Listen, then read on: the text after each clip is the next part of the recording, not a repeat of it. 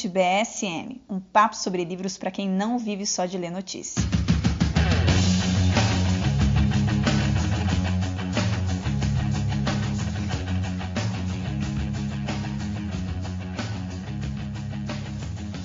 Olá, ouvintes! Sejam muito bem-vindos a mais um podcast Estante BSM. Me chamo Stephanie Onesco, sou historiadora e professora. Esse é um podcast do jornal Brasil Sem Medo. E para você conhecer melhor o nosso jornal conservador, acesse brasilsemmedo.com.br. Para quem é assinante do BSM, você sempre recebe um cupom de desconto para comprar na nossa livraria. Então aproveitem.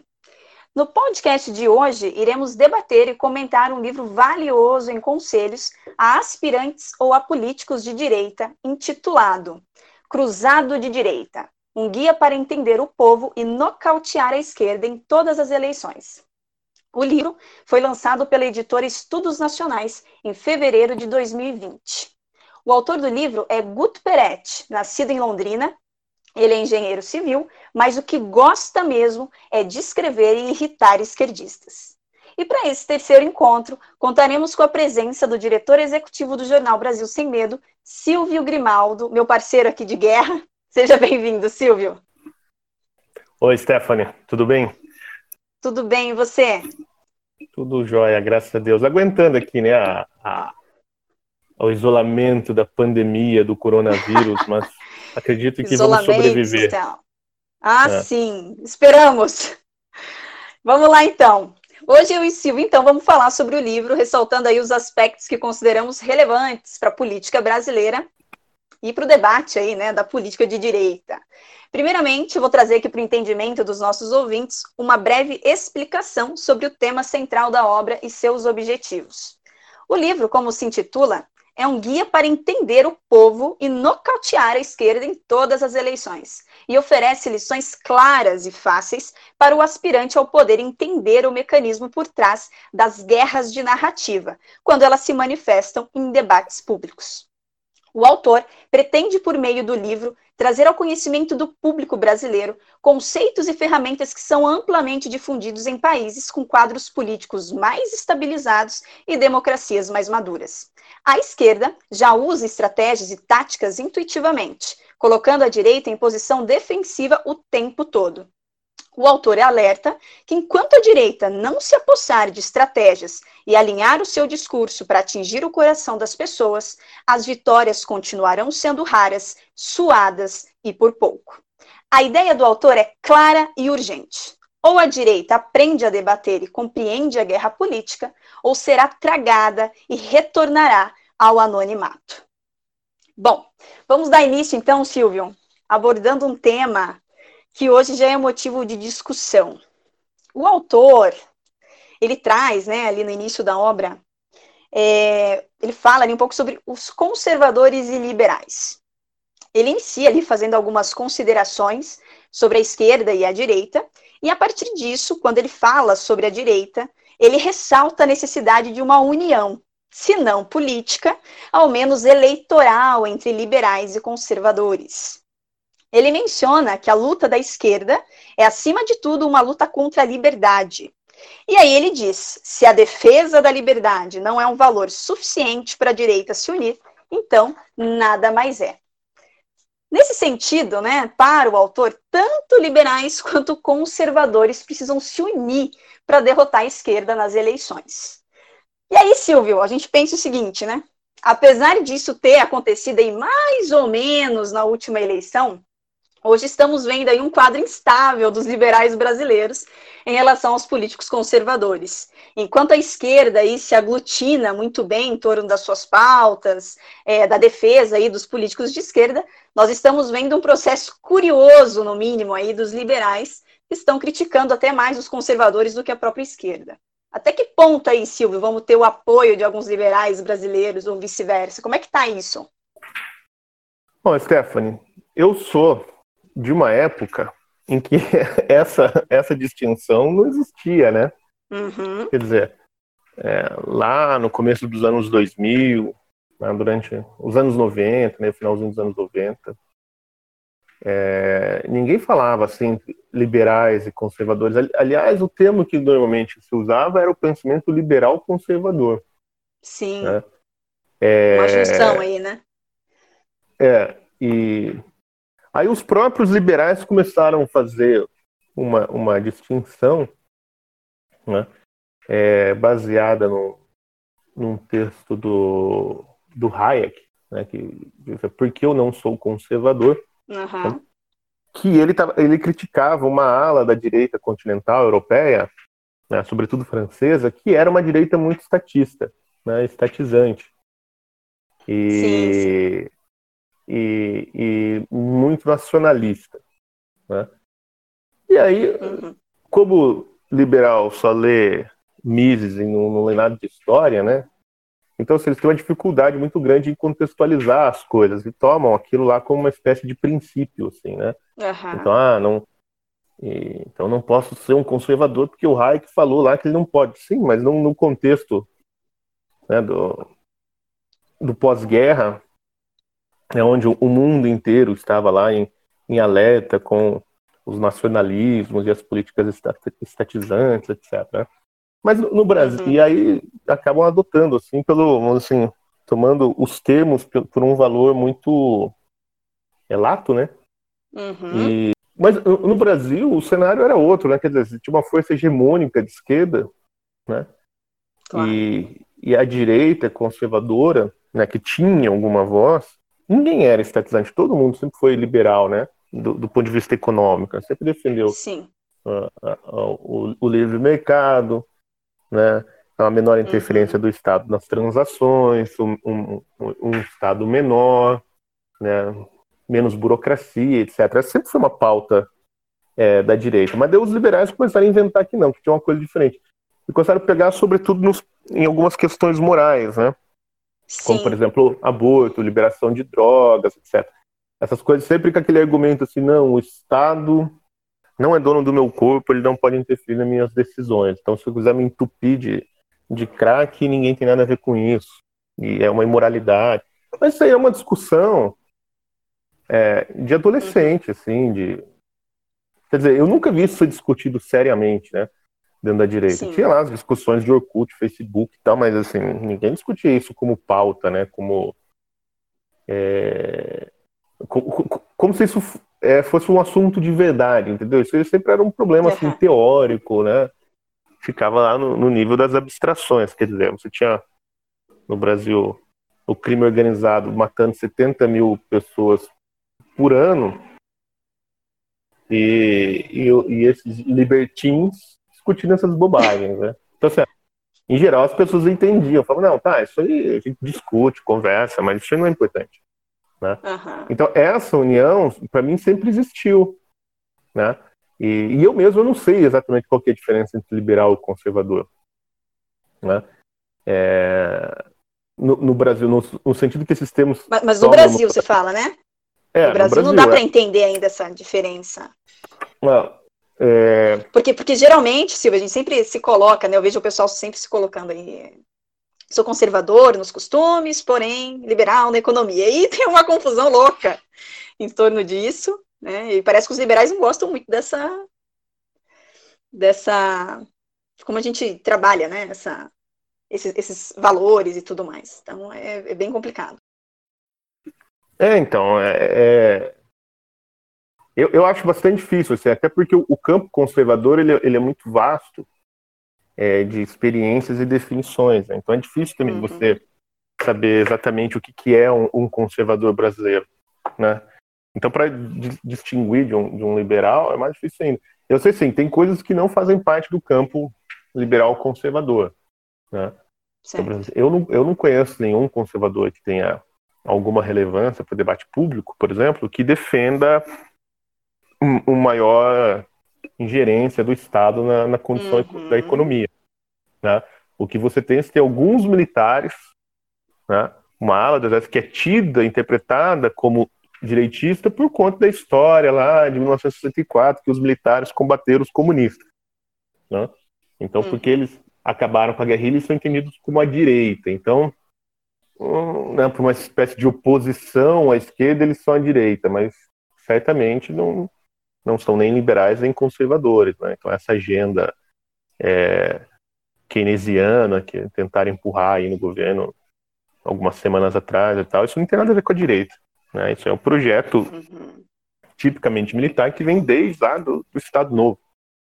Então eu tenho dificuldade, mas de qualquer de compreender, mas de qualquer maneira eu acho que é, que o, o Guto está certo aí no livro, né? Assim a é... Pedir essa união, né, entre liberais. Claro, essas pessoas têm que estar unidas e que de fato aconteceu durante as eleições, sim, né? Sim, é. Tirando alguns casos, muito... né, que a gente não precisa falar aqui, mas a gente viu aí até uma adesão, né? Eu mesmo participei aí de alguns grupos é, liberais é, e aí a gente viu né, essa adesão, essa necessidade naquele momento de, de eleger ali, um candidato que fosse conservador. Mas agora, nesse cenário de hoje, você acha que aconteceria isso? Sei lá. Quem é o candidato viável dos liberais? Pois é. Tá? Entendeu? Eles não têm, então assim, eles vão ter que apoiar novamente o, o Bolsonaro, o candidato Bolsonaro, o Paulo Guedes, né?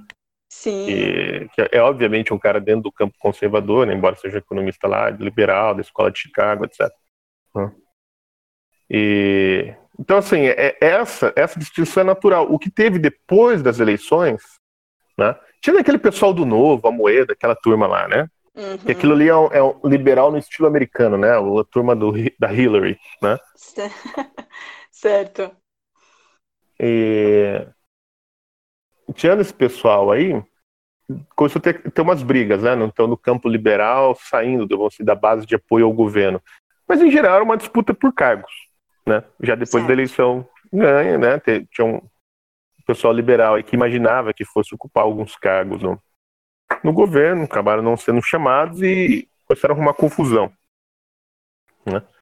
Mas eu, eu de fato, assim, eu não vejo essa distinção, não. Mas o Guto tá certo, assim, é preciso durante as eleições se unir como aconteceu nas outras, né? Na, na passada, Sim. né? O pessoal que estava apoiando o Leo Amoedo, o, o quem mais tinha?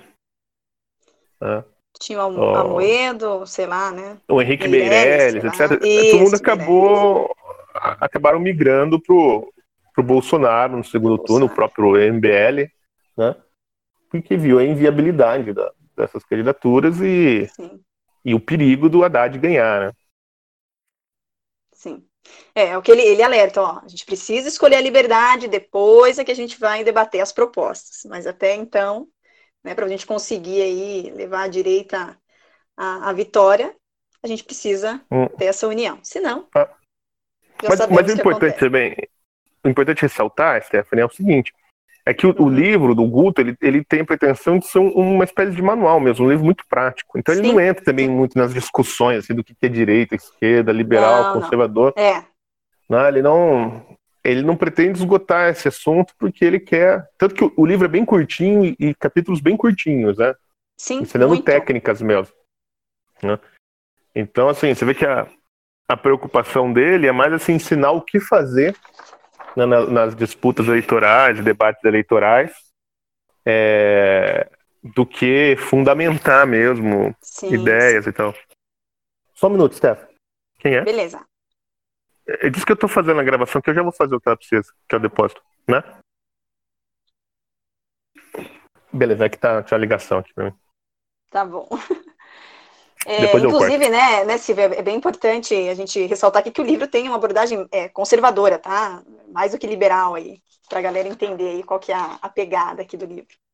Bom, é, um segundo ponto aí que é bem interessante que ele traz também é essa é, do, dessa avaliação que ele faz quanto ao povo, né? Então ele vai falar um pouquinho sobre a esquerda, a direita, e ele vai falar que o, sobre o povo, que o povo é que na verdade decide as eleições. Então, ali, é, o, o povo em si costuma votar baseado no bolso, pensando apenas no que vão ganhar com isso. Para ele, o povo não tem posicionamento político. Podem votar tanto na esquerda quanto na direita. E é ele que, no final das contas, vai decidir a eleição. Né? E aí ele vai falar assim: ó, como que você atinge o povo? Então, o povo espera do governo e dos políticos um auxílio nas suas necessidades, que basicamente são segurança e dinheiro. E além disso, ele vai trazer duas coisas que são bem importantes, que é sobre a, questão do medo e da esperança, como que isso é trabalhado, né, dentro do, da, da política. E aí ele fala, olha, para conseguir o apoio do povo, o candidato e o, e o debatedor, né, e principalmente os marqueteiros que trabalham aí na eleição, precisam é, precisam conseguir trabalhar esses dois símbolos, né, que é o medo e a esperança. E a esquerda, Silvia, a gente sabe que usa muito bem esses dois símbolos, esperança e medo. Então, a maior parte do esforço de marketing da esquerda nas eleições consiste em associar o candidato adversário ao medo. E a, a direita, vamos dizer assim, precisa também é, trabalhar esses símbolos, o que geralmente agora ficou mais monopolizado para a esquerda. A esquerda sabe trabalhar muito bem esses símbolos. É, o, nisso ele está certinho, assim, porque quando você uhum. vê o que, que é o debate é, público. E, e, aqui é bom ressaltar também que o, o Guto também deixa claro assim que ele está falando assim, ó, esse, essas táticas que ele vai passar, principalmente na segunda parte do livro, hum. as estratégias de discussão, são para debates públicos que estão envolvendo disputa eleitoral. Né? Não, não, necessariamente dos candidatos, pode ser do, do pessoal que assim, da militância, né? Uhum. Mas não é assim para você é, discutir assim no, no, almoço em família, entendeu? É diferente, por exemplo, do livro do Elton, que nós discutimos Sim. no último podcast, né? né? Então aqui ele não pressupõe aquela abertura e boa vontade né, para com o próximo, né? Aqui não, é um ambiente, é um, um, um contexto de, de guerra mesmo. Assim. O objetivo é vencer. Exatamente. Né? Não vencer o debate, mas vencer a eleição. Né? E, ou trazer gente para mais perto de você. Então ele fala, então, né, um dos fundamentos da, que depois vão ser usados pelas estratégias né, de disputa é o discurso de medo e o discurso de esperança, né? É, assim, é uhum. basicamente você tentar é, fazer o povo ter medo do seu oponente e ver em você o, o motivo de esperança. Né? Exatamente. E lá pro final do livro ele mostra como isso pode ser usado, ele analisa né, uns casos concretos em que esse tipo de coisa sim, aparece. Sim. Né? Isso, ele fala sobre a questão das armas, do aborto, enfim, várias uhum. coisas aí que, que a direita muitas vezes deixa aí a desejar porque não sabe né, é, jogar com esses símbolos, enfim, e passar a sua mensagem de maneira clara. Outra coisa que ele fala também, Silvio, e para os nossos ouvintes aí, né, entenderem os pontos, é sobre a questão aí de saber atacar. Então, aí, a direita ela precisa saber atacar. Então, uma das coisas que ele até fala, né, não adianta aparecer ali é, prudente, sofisticado. Isso não dá certo. Então, ali ele vai falar, para vencer a guerra política, não dá para respeitar a esquerda, é quase impossível, porque ela visa atacar o caráter do adversário. Não há uma saída elegante para um debate desses. Então, quem quer ali passar né, de fino, amável e bondoso, vai ser atropelado por, pelo discurso da esquerda, né? Porque ele vai atacar exatamente o seu caráter. Né, ele até cita ali uns exemplos do PSDB, né, de, alguns, de alguns candidatos dentro de alguns uhum. debates ali, é, que foram engolidos pela esquerda né, em alguns é, momentos aí do, do, da história e da política. E, e ele fala, fala, olha, a gente precisa mostrar a hipocrisia da esquerda. Né, então não adianta é, a gente precisa entender esse jogo de desqualificação e jogar isso para o colo do adversário. Assim, é, é como ele diz, as propostas elas não são muito relevantes do ponto de vista do debate né? Porque, uhum. quer dizer, elas são, mas tem um, tem um, um meio de, de, de apresentá-las. Eu acho muito legal quando ele fala daquele, do triângulo dos três P's, né? Muito bom. Que ele explica que é, cada P é, assim, é, é política, princípios e pessoal. Princípios né? então, você, e pessoal. Né, Para você apresentar né, qualquer proposta, você tem que respeitar esses três P's. Né? Então, se você só fala assim, ah, minha proposta é diminuir a taxa de juros. Tá? Então isso é a parte política, uhum. mas ela é fria, não tem apelação nenhuma, ninguém, ninguém presta atenção em números, as pessoas querem Exatamente. que você fale ao coração delas. Tá? Então, fala, experiências pessoais, né? É, exatamente. Então você tem que ter o outro P que é o de princípios, mostrar por que, que é assim. Né? Tá, vou uhum. abaixar, sei lá, a taxa de juros, porque isso vai melhorar o ambiente de negócio, as pessoas vão poder empreender mais, vai ajudar os pequenos comerciantes e tal. Então, assim, aí você tem a, a proposta e as razões da, da, proposta. Ele fala ainda falta uma coisa, que a direita não, nunca consegue chegar nesse terceiro P, que é a aproximação uhum. da experiência pessoal. Né? Exatamente. Que, é, que no final das contas é contar uma historinha. Né? Porque eu era um pequeno empresário e eu fali devido a dificuldades, né? falar que faliu, acho que não é uma boa estratégia, mas enfim, né? Tive, né? Dificuldades para gerir o negócio da minha família, a carga tributária era muito alta, a gente teve que mandar funcionário embora para conseguir pagar imposto, etc. Sim, eu sei como é difícil dormir sem saber como vai pagar o boleto da empresa. É, é, é trazer coisas é, concretas, né, reais ali para o entendimento de quem, de quem é o povo. Não adianta trabalhar com estatística e número porque isso não atinge as pessoas. Sim, e criar, e criar uma empatia, né, entre, entre o o, o sujeito que está ali debatendo, né, ou discursando, e, e a população. Eu estava lendo o livro, né, e eu, e eu fiquei lembrando, quando ele está falando é. de alguma. Na, na, primeira parte, no último no ponto da primeira parte, ele fala: ah, preciso chegar né, à mente através do coração, né?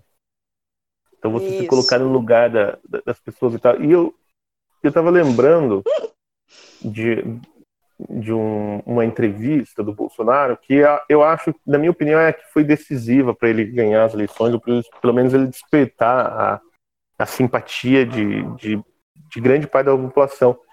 Que foi a entrevista que ele deu, super nervoso, quando estava tendo aquela rebelião no presídio de Pedrinhas, né? no, acho que no Maranhão, se não me engano. E aí você vê que ele está super comovido, assim, emocionado, e aí perguntam alguma coisa para ele lá, querem coisas que jornalistas faziam, né? Queria tirar alguma opinião assim, contundente do Bolsonaro para poder depois atacá-lo, né? Uhum. E, e aí pergunto o que ele estava achando do, do, do que estava acontecendo em Pedrinhas, que os, né, o, o próprio crime organizado estava matando um monte de presidiários. Aí ele fala uma coisa, né, que é chocante, mas é, você tocou o coração de todo brasileiro, que ninguém aguentava mais. Falou, porra, vocês lembram? Que é só não matar, é só não roubar, é só não estuprar que não vai para lá, porra. E aí depois sim, ele manda, né? Aquelas.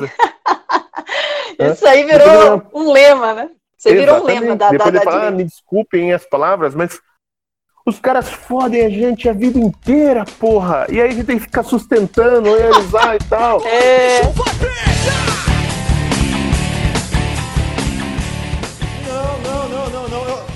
coisa boa do Maranhão é o presídio Pedrinho. É, é só você não estuprar, não sequestrar, não praticar latrocínio que você não vai pra lá, porra. Acabou, acabou. Tem que dar vida boa pra aqueles canalhas. Eles, desculpa, que eles fodem nós a vida toda. E daí que nós trabalhadores vamos manter esses caras presos uma vida boa. E tem que se fuder, acabou. Acabou, porra. É a minha ideia.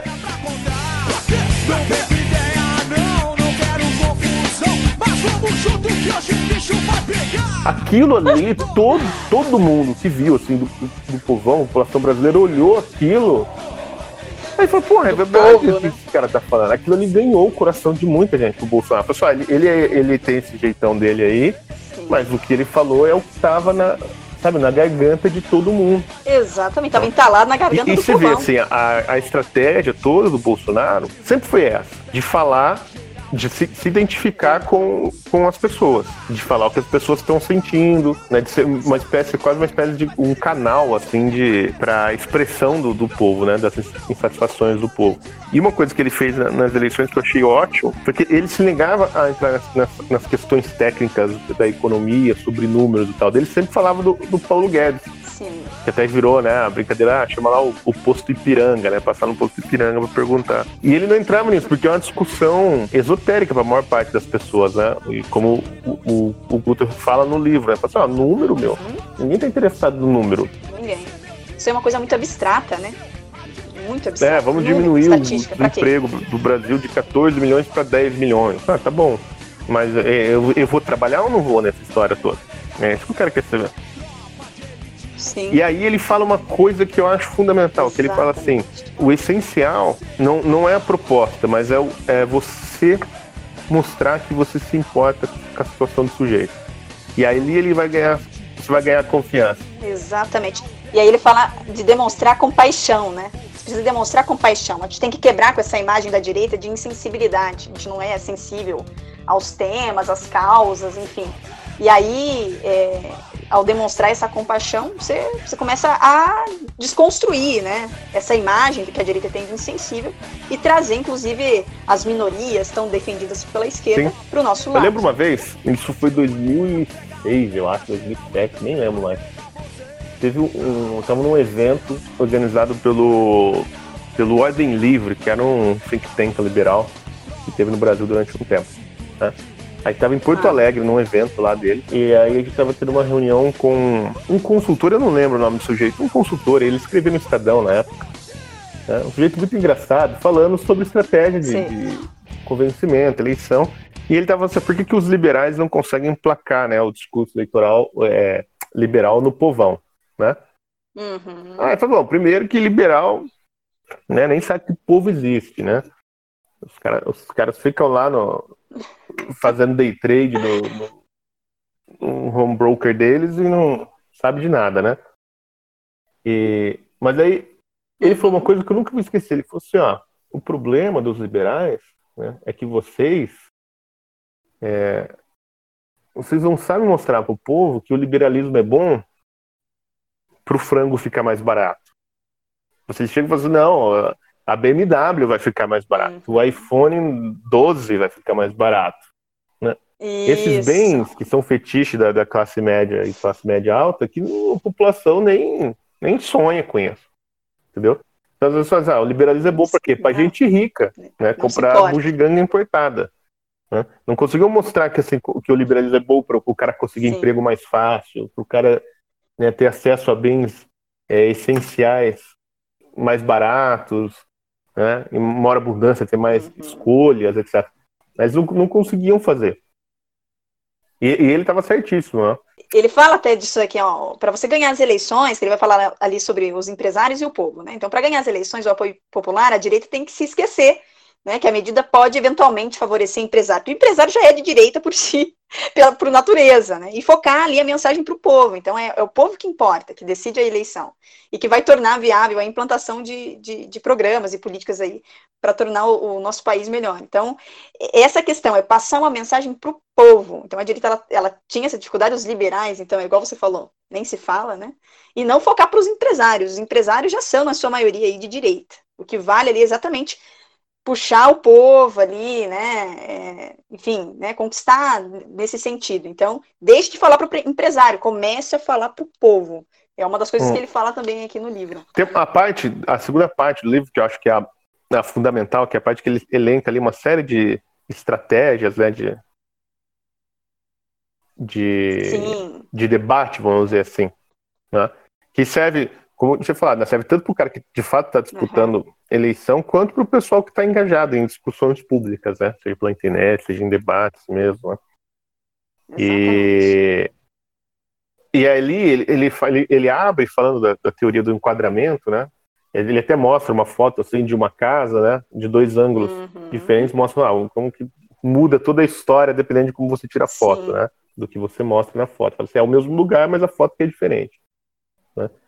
E ele fala assim: então você pode ter a, a mesma proposta né, é, apresentada de maneira diferente, né, para quem você quer, você quer atingir. Então você não adianta você chegar uhum.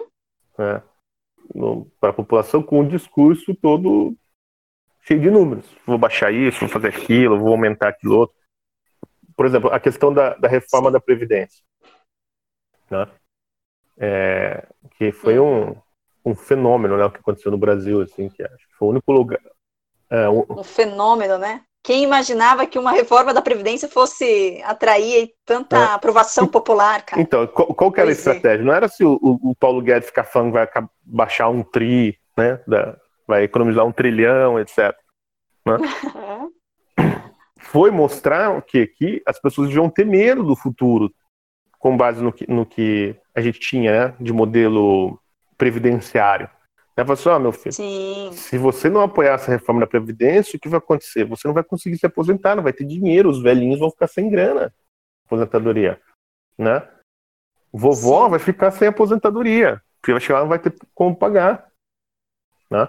E, e, Exatamente. E, e, o governo soube até usar bem, né, o discurso que ele, ele o Guto coloca ali na, na segunda parte do livro, que é o esquema vítima, vilão, herói, né? Né, que ele falou assim, a vítima são os idosos, o pessoal que precisa se aposentar, que trabalhou a vida inteira e não vai chegar lá, vai ter grana, né? O vilão são os políticos Exatamente. e funcionários públicos que comem toda a grana da Previdência, que tem privilégios, etc. Né? E o herói? O herói é o Paulo Guedes, tá ok? Exato, a gente conseguiu aí, ó, enquadrar esse, essa questão aí, porque é, ele até fala, né, que é a esquerda que utiliza muito esse, esse estilo aí, herói, vilão e vítima, né? E a questão, eu falo assim, eu penso nessa questão da previdência, porque o meu pai, que estudou até a sétima série, na né, antiga sétima série, conseguia explicar isso para qualquer familiar, né, atingindo exatamente o coração, ah, vamos, vamos perder nossos empregos, vai faltar dinheiro, então ele conseguia popularizar e, e, e isso é uma coisa assim que Olha, eu sinceramente tenho pouco tempo ainda de, de vida aí, mas eu sinceramente nunca percebi, né? As pessoas indo para as ruas defender uma Tida reforma da previdência, né? caramba. É porque isso realmente conseguiu atingir. É. Exatamente. Dita como popular pela esquerda. Né? Direitos adquiridos, etc., aquela coisa toda. Né? Então, e, isso Exatamente. foi sensacional, né? O governo conseguiu usar. E quando você vê a descrição que ele faz no livro, é justamente assim, né?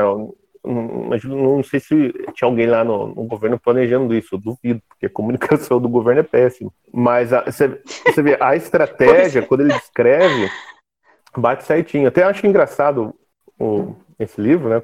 Cruzado de Direito, que ele é meio como o ovo de Colombo, assim, né? Você vai lendo e fala, porra, mas é óbvio isso aqui. Claro que é assim que, que as coisas funcionam, é assim que você tem que, de fato, discutir. Mas você só se liga na hora que ele explicita, né? A, assim, a, o que ele chama de estratégia, né? Exatamente. É, uma coisa que ele fala também que eu achei super interessante, Silvio, é a questão da, das expressões, né? Da, ah. é, das palavras. Então a direita tem que saber usar as palavras, tá? Ele fala assim, ah, é, quando as pessoas falam sobre agrotóxico, a gente sabe que o, a palavra tóxico é associada a algo ruim. Então vamos colocar defensivo, defensivo agrícola, porque defender é bom. Então essa jogada de palavras, né, é uma coisa assim super interessante que ele trabalha no livro e que é uma realidade. As pessoas prestam atenção nesses termos e fazem associações. Então, é, então porque o que acontece, cuidado. a esquerda usa isso direto e, e, o, e o, que ele está chamando a atenção ali, veja, não, não é exatamente o que falando assim, a impressão que ele está criando um manual do canalha, né? Mas não é isso. Ah. Uhum.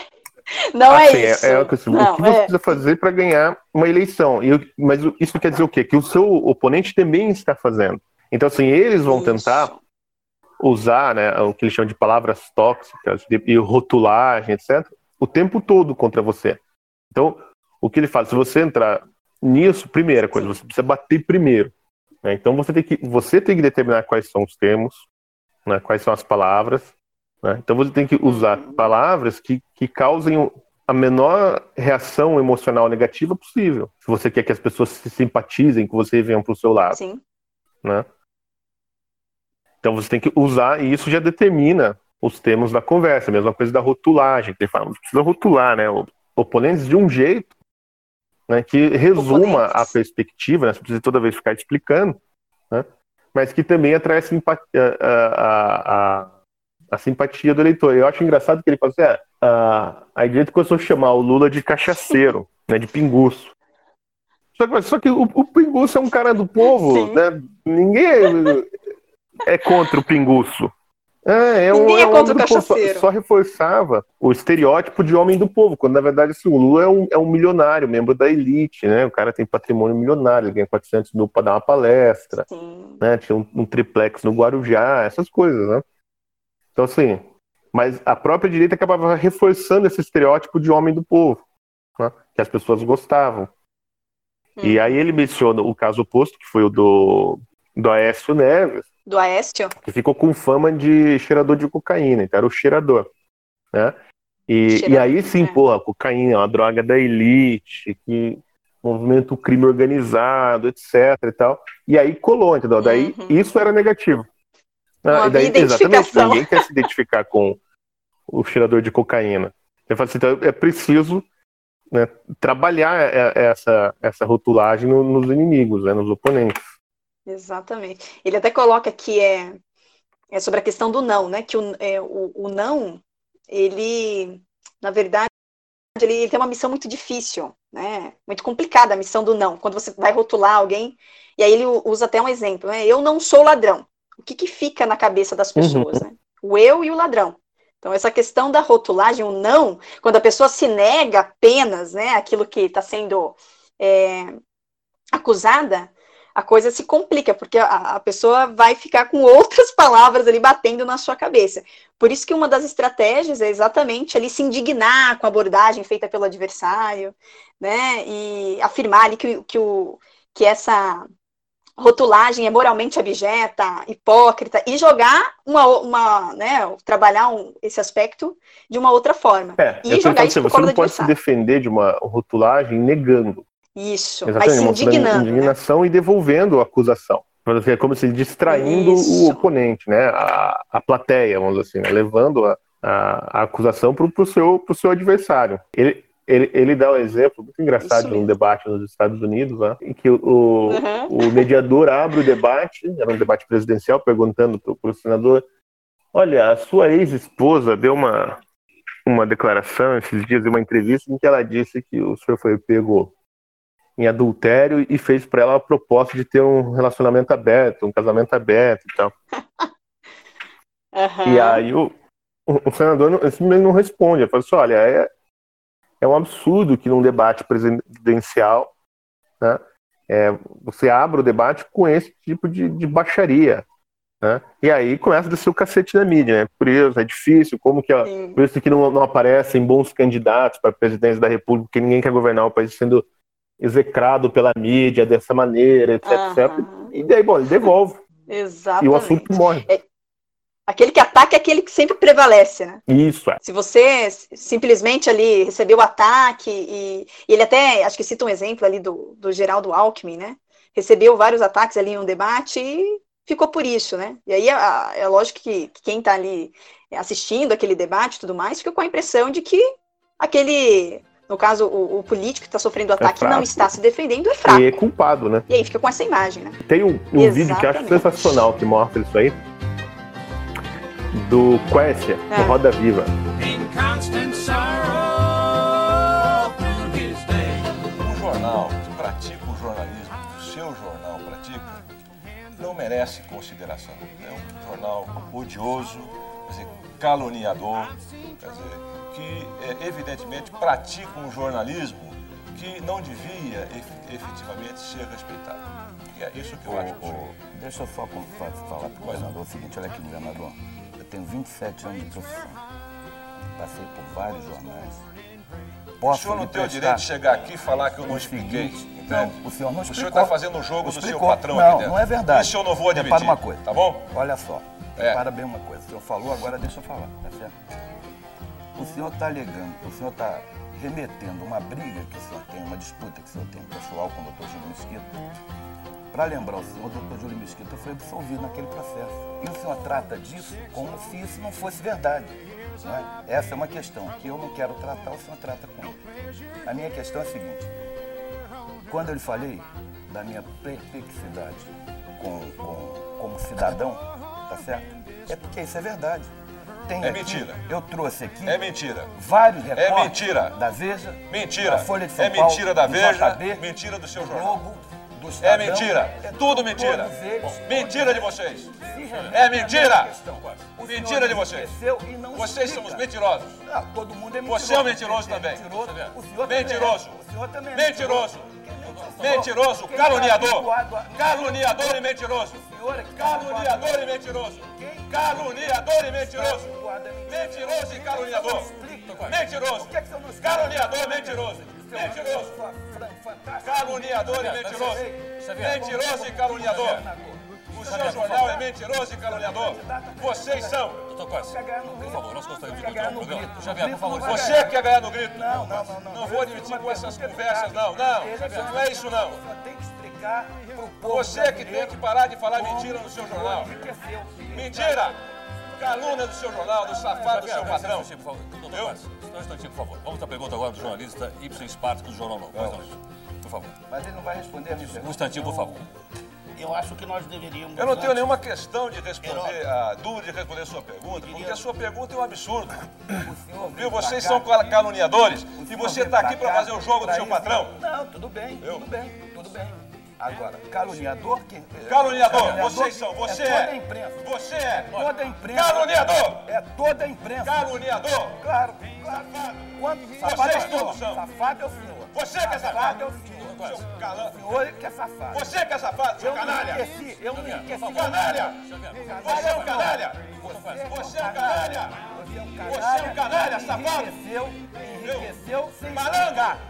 Malandro é você, malandro é Cidadão você. malandro. Malandro é você. Safado. Xavier, por favor. Canalha. Canalha é você. Xavier, por Safado. favor. Então, Caluniador. Ele é que é canalha, ele é que é malandro, ele enriqueceu sem explicar. Você é um malandro porque o seu Xavier, jornal malandro, você faz o serviço do seu por favor. patrão. Doutor Quercia, por favor. Meu caluniador. Não, não, caluniador. Mistificador. Safado. É o senhor. Safado, você que é safado. Safado é o senhor. Você que é safado, Safado é o canalha. Safado é o Você cala a boca aí, viu? Tem que explicar ao povo brasileiro. Xavier, por favor, um instantinho, por favor. Cala a boca. Por favor, explicar. como Cala a boca. Cala a boca, seu malandro.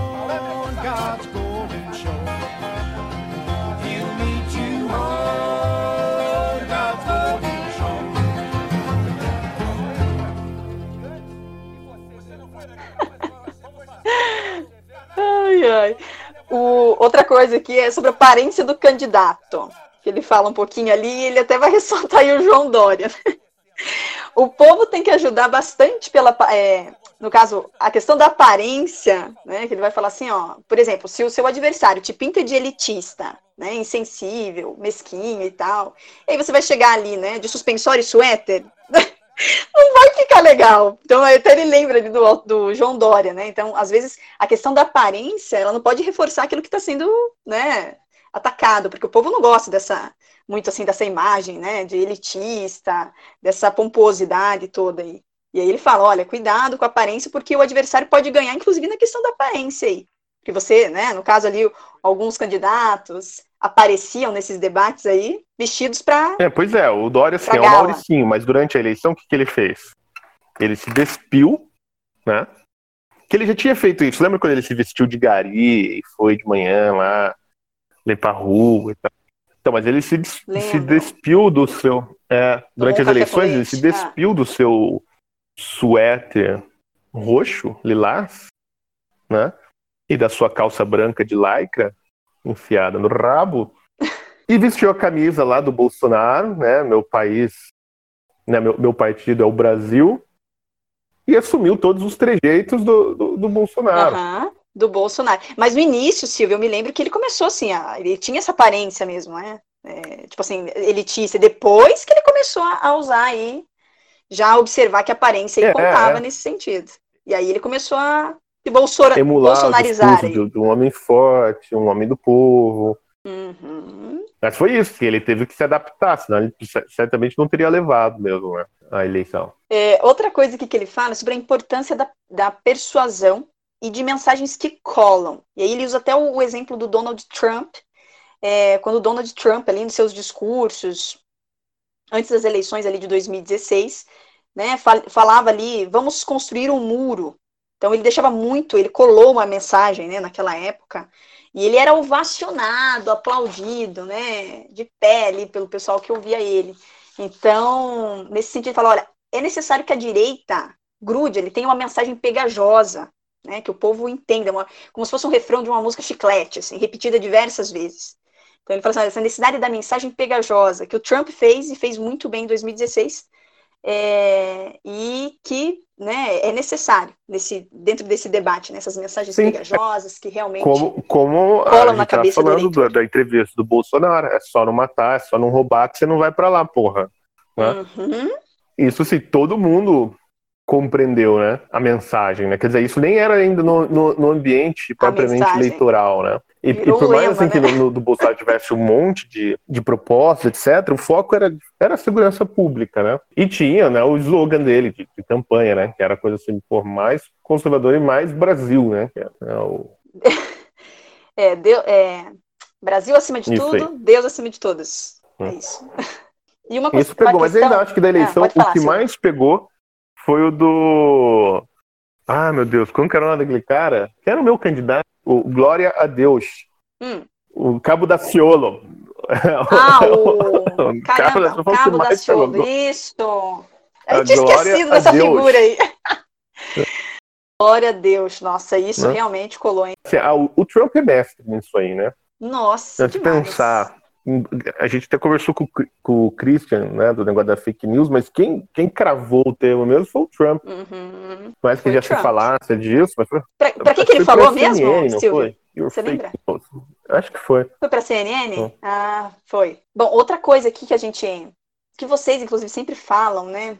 É, sobre a questão dos processos judiciais.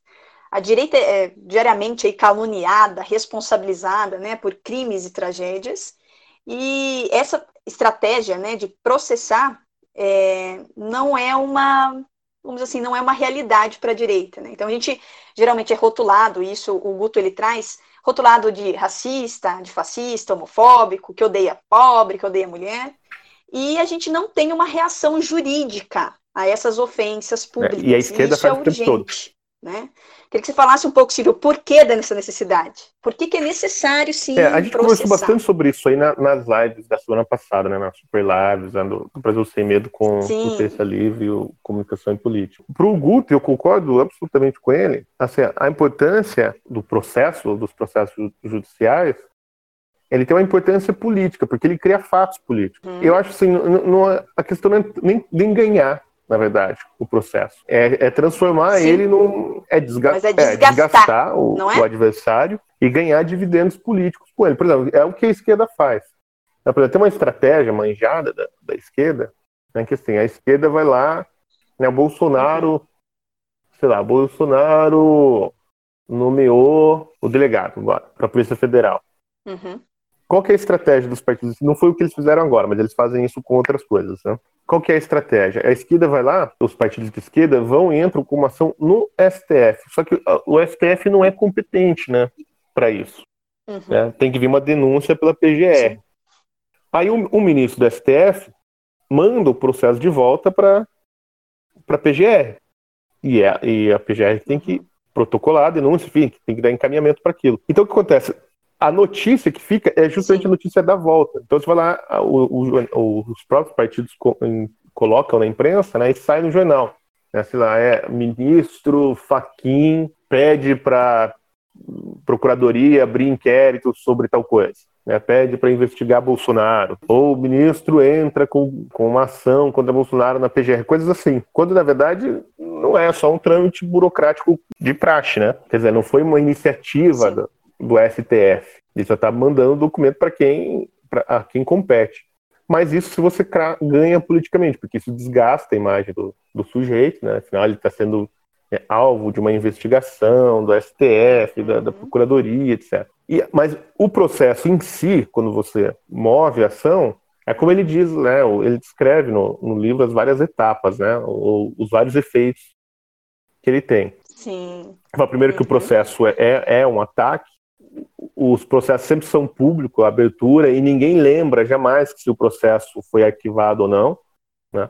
ver o que, que deu. Então, se você move uma ação e ela é, é uhum. considerada improcedente contra o seu oponente, ninguém vai lá verificar o que, que aconteceu com aquela ação. Vão só lembrar que ele foi processado. Ninguém lembra se o sujeito. Uhum. Ninguém sabe quando uma pessoa é absolvida ou não. Isso nunca é notícia. E você coloca o adversário enfim, na defensiva, ele precisa se defender, né? É, por exemplo, teve uma ação que o, o, Paulo Martins ganhou contra a revista, o deputado, né, Paulo Martins, contra a revista Carta Capital, será? Não me lembro se era Carta Capital, uma, dessas revistas de esquerda, que chamaram ele de hum. fascista. Ele fez certinho, ele Sim. fez o que, que o aliás, recomenda aqui no livro, ele foi lá e processou, e ganhou a ação. O que acontece? A Carta Capital não chama ninguém de fascista.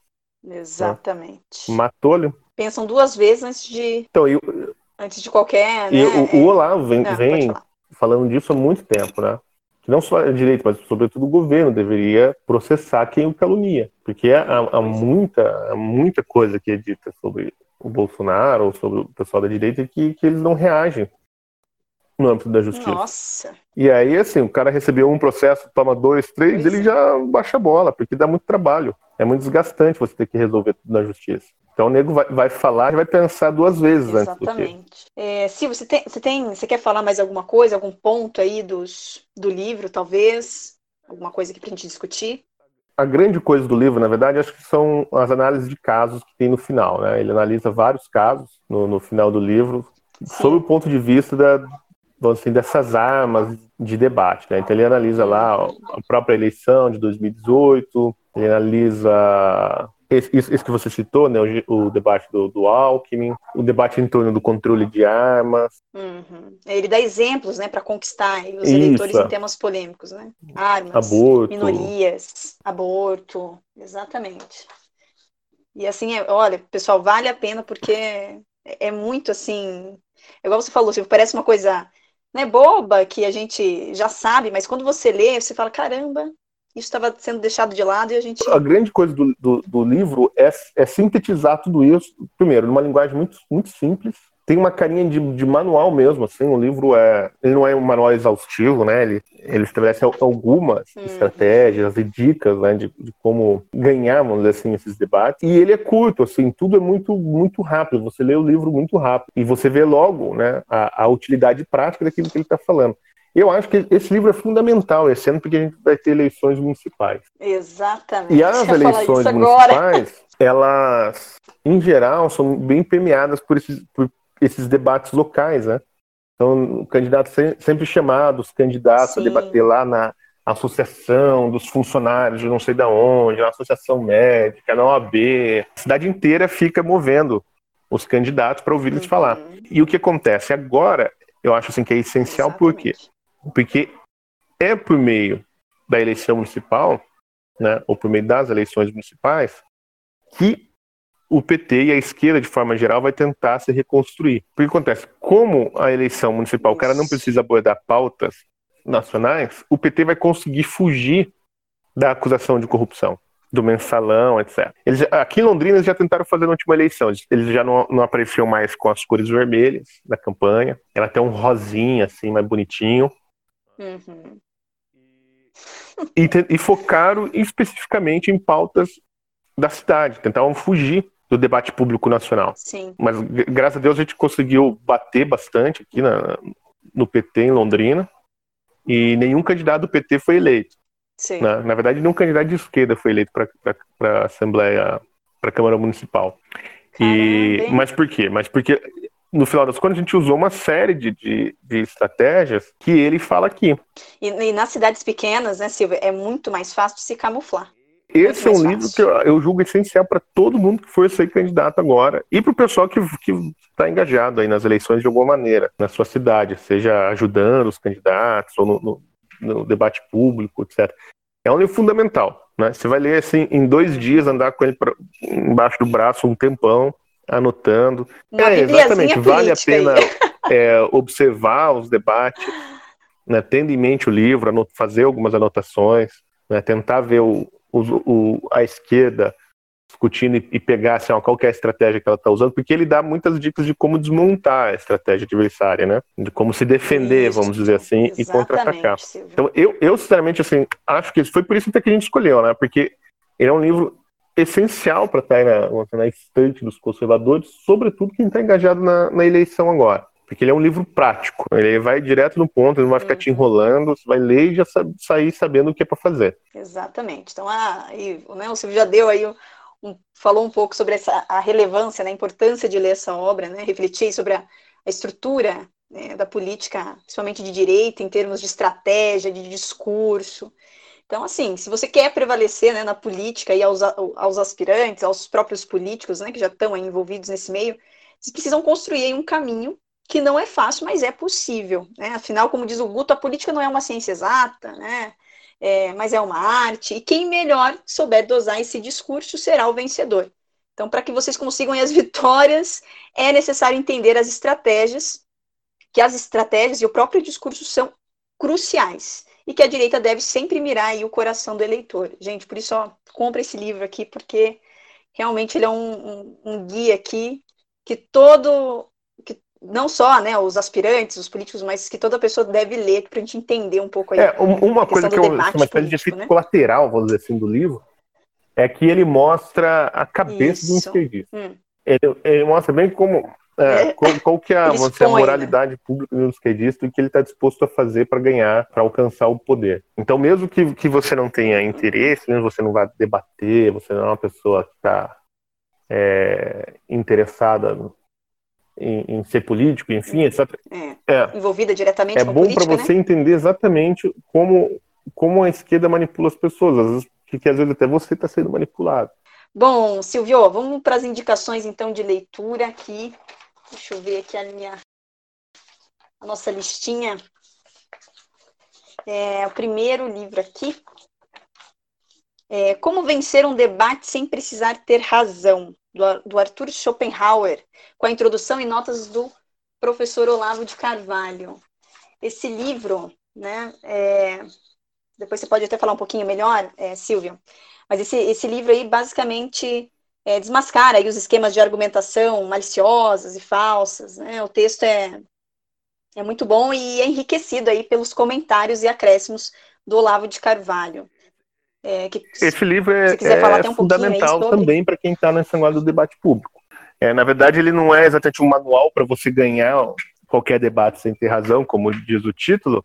Uhum. Ele é, na verdade, um livro para você não ser feito de trouxa. Ele é um manual para você não ser feito de trouxa num debate. Então, e as uhum. notas do Olavo são uma preciosidade, né? Ele vai mostrando em cada uma das, das várias estratégias que o Schopenhauer coloca no livro, o Olavo faz extensas notas mostrando uhum. como isso acontece na, na, realidade política brasileira. Então ele pega né, coisas que estão no debate público né, e mostra como os intelectuais, os políticos, os publicitários vão usando aquelas estratégias erísticas, né, que o Schopenhauer chama, para enganar as pessoas, fazer todo mundo de trouxa. Então, apesar do livro ter esse título irônico, vamos dizer assim, né, ele é mais um, um manual de defesa. Né? Sim. É um livro muito bom. E tem uma edição nova pela Auster, edição recente, que foi corrigida e tal. Tá lá na nossa livraria do BSM. Isso. Todos os livros aqui que eu vou citar para vocês, ó, tem na livraria BSM. Então, só correr lá e comprar. Outro que a gente tem aí para indicação é Mentiram e Muito para Mim, do Flávio Quintela. Então, a obra aí vai expor aí, acho que 19 mentiras. Aí me fala se eu estiver errada, Silvio comuns aí, ouvidas e lidas nas escolas, universidades, jornais, revistas, programas de televisão, e que estão na boca das pessoas, dos intelectuais, dos políticos e de muitos manipuladores de opinião. É, esse esse livrinho do Quintela é uma espécie de introdução vamos ao debate direita versus esquerda, né?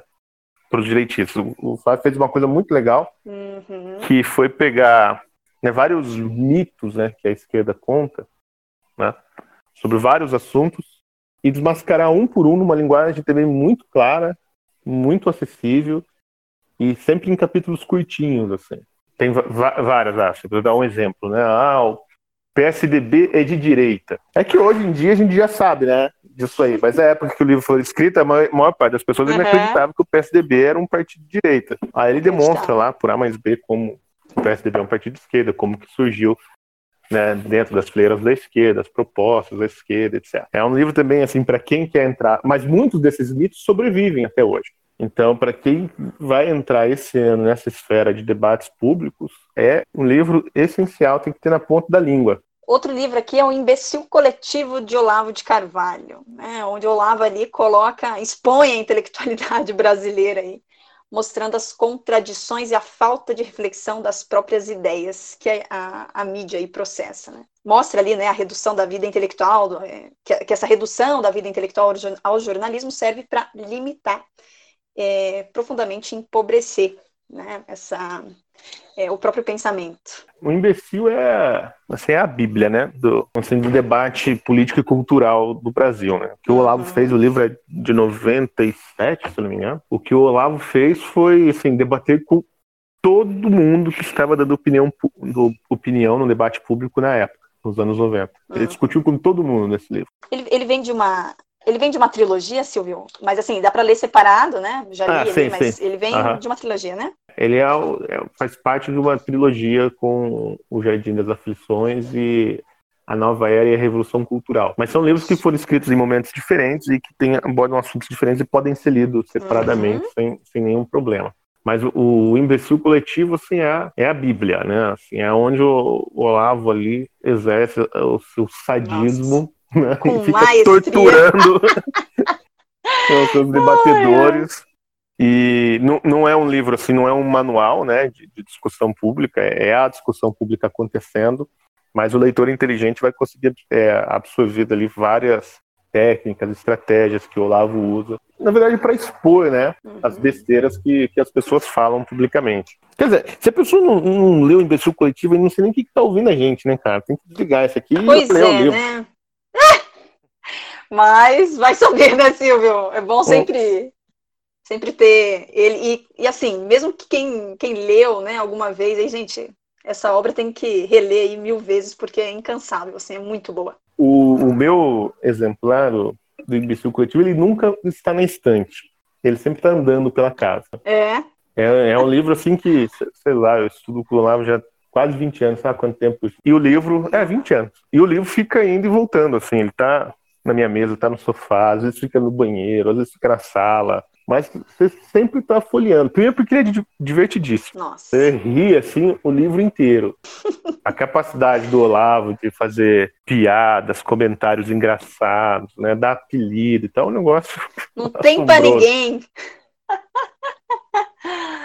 E é um livro que você, sempre, você sempre ah. pega ele na mão, né? Porque você pode ler ele de, de, qualquer ponto, né? Você pode abrir o livro em qualquer artigo e ler, né? Ler ele na sequência toda do. Então, assim, eu tô com ele o tempo inteiro. Ótimo. É um livro que eu sempre a gente tá indo voltando, até porque, embora o Olavo nesse livro ele tenha desativado, né, esses, aqueles intelectuais com quem ele estava discutindo, os assuntos voltam, né, por meio de outras de outras figuras tétricas aí do cenário cultural brasileiro. Uhum. Então, às vezes as pessoas estão perdendo tempo com um conjunto de ideias que o Olavo já debulhou lá atrás, há mais de 20 anos. Então, às vezes, compensa Sim. pegar o livro para dar uma olhada, né, uma relida, uma respirada, e falar, ah, isso aqui estão requentando a besteira que algum intelectual esquerdista já tinha falado lá nos anos 90, que o Olavo já tinha detonado. Isso aí. É, e o último aqui, é, do Paul Kinger, é Manual Politicamente Incorreto do Comunismo. Então, um professor aí, né, de ciência política, Paul Kinger, é, trucida aí, né, nesse livro aí, é, e fala ali sobre a questão, ele mostra ali, na verdade, na verdade ali o, o é um guia politicamente preciso do comunismo, né?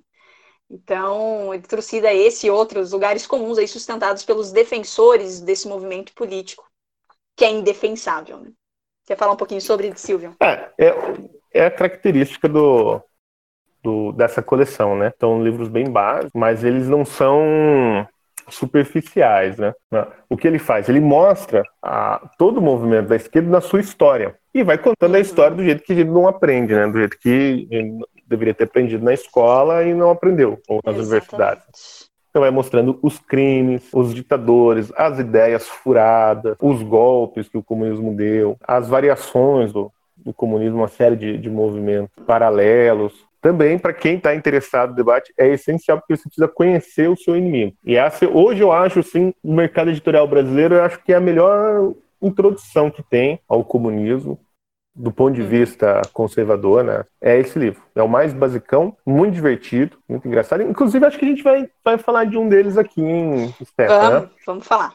Vamos sim. De algum desses manuais politicamente incorretos aí que tem do, do comunismo, mudanças climáticas, da civilização ocidental, tem várias coisas. Né? Do feminismo é muito engraçado também. Mas esse, esse eu recomendo para quem está interessado, não, não, sabe nada sobre comunismo, assim, sabe que o negócio não presta, pega esse livro. E ali ele dá várias é, ideias também, né, de, de, debate, como refutar a esquerda, né, como desmontar as mentiras que a esquerda conta. Uhum. É um uhum. livro, um livro valioso. Então, né, vamos finalizar aqui né, o nosso podcast de hoje sobre o livro Cruzado de Direita, um guia para entender o povo e nocautear a esquerda em todas as eleições. Lembrando mais uma vez que, aqui, que todos os livros aqui debatidos estarão disponíveis na livraria BSM. Agradeço a sua presença, Silvio, mais uma vez. Muito obrigada. Sempre um prazer discutir os livros aqui com você, poder ajudar os nossos ouvintes a montar uma biblioteca mínima de livros Ótimo. interessantes e bons. Agradeço então a todos os ouvintes e até a próxima, pessoal. Um grande beijo.